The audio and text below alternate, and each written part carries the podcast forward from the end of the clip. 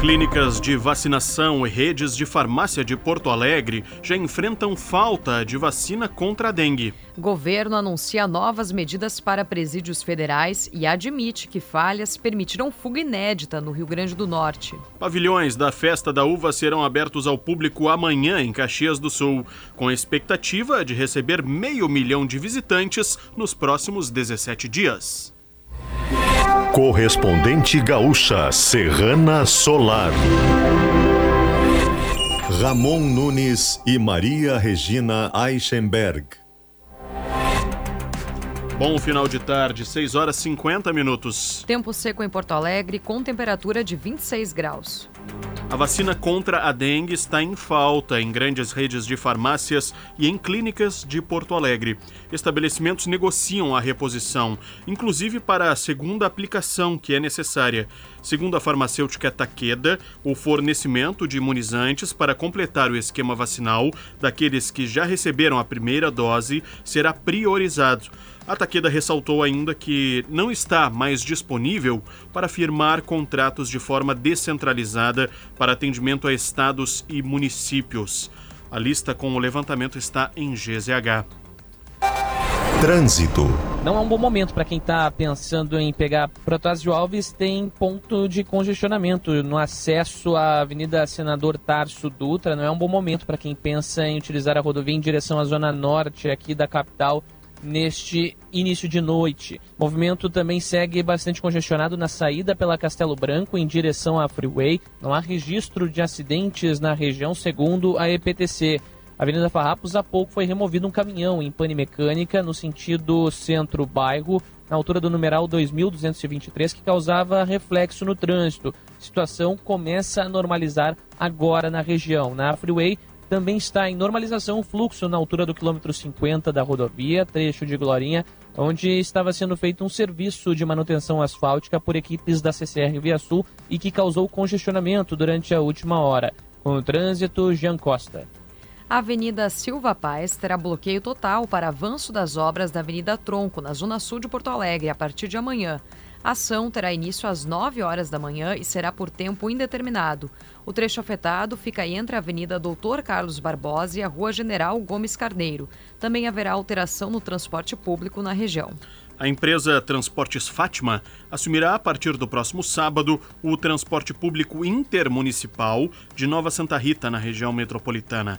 A atual empresa, a Via Nova STI, encerrará as atividades. Haverá um prazo de 15 dias para que pessoas usem passagens que já tenham comprado. Temperatura de 26 graus em Porto Alegre, 22 em Caxias do Sul, 23 graus em Santa Maria, em Passo Fundo, 26 graus em Pelotas e 25 em Rio Grande. Confira a previsão do tempo com o Kuhn. O tempo agora à noite apresenta pancadas de chuva, especialmente nas áreas mais ao norte, noroeste e até nordeste do estado, especialmente durante o período da madrugada, agora de sexta-feira, um tempo com pancadas de chuva em várias partes do estado. Durante o dia, na sexta, a chuva se espalha, pelo menos até o centro-leste do estado. É provável que fique sem chuva na terça-feira, a fronteira com o Uruguai ou áreas próximas dela. A gente terá mais pancadas de chuva durante o fim de semana aqui no estado. Serrana Solar, a minha escolha certa. O ministro da Justiça, Ricardo Lewandowski, anunciou na tarde de hoje novas medidas para a segurança nos cinco presídios federais do país. Entre as ações estão a ampliação do sistema de alarmes, o reforço de agentes de segurança, a implantação do reconhecimento facial nas entradas e a construção de muralhas. O ministro classificou a fuga que aconteceu no Rio Grande do Norte como grave e, segundo ele, aconteceu por uma série de coincidências negativas. Portanto, neste momento, além das providências que nós tomamos, todos os esforços das autoridades federais e locais e com equipamentos importantes como helicópteros e drones estão voltados para recaptura destes é, dois fugitivos. O Ministério acredita que os dois fugitivos estão em um raio de 15 quilômetros do presídio de Mossoró. Ricardo Lewandowski também afirmou que será aberta investigação para apurar se houve facilitação para a fuga. Foi preso um suspeito de envolvimento em um triplo homicídio na praia de Magistério, em Balneário Pinhal, no litoral norte. O homem de 23 anos é apontado como responsável por levar os executores até o local do crime. A prisão aconteceu em Alvorada.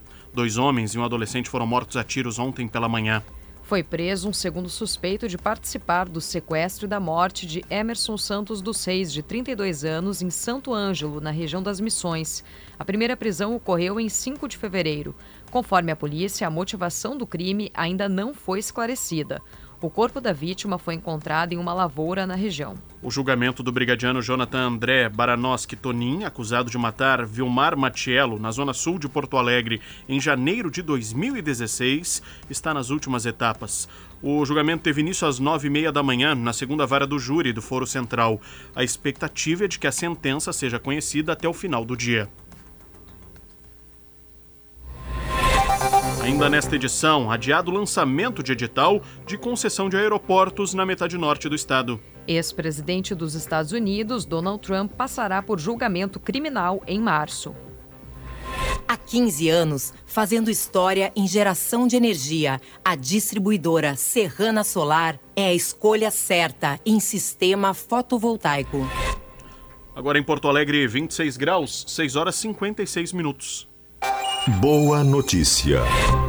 A Festa Nacional da Uva começou oficialmente nesta tarde em Caxias do Sul. A edição de número 34 do evento foi aberta durante uma cerimônia restrita para convidados e autoridades. Visitantes poderão acessar o parque a partir da tarde de amanhã. A expectativa é que o evento reúna meio milhão de visitantes até 3 de março. O parque de eventos funcionará todos os dias da semana. O ingresso de acesso ao parque custa 20 reais para qualquer dia da programação. Nos dias 19 e 26 de fevereiro, porém, o acesso é gratuito. São 400 expositores, atrações de gastronomia, entretenimento e distribuição gratuita de uva. O Conselho Universitário da URGS criará um comitê para tratar, tratar sobre falta de energia elétrica ocorrida no campus do Vale entre segunda e terça-feira. O objetivo é dar mais agilidade à recuperação das perdas ocorridas. A falta de energia provocou prejuízos em equipamentos, insumos e pesquisas com plantas e animais.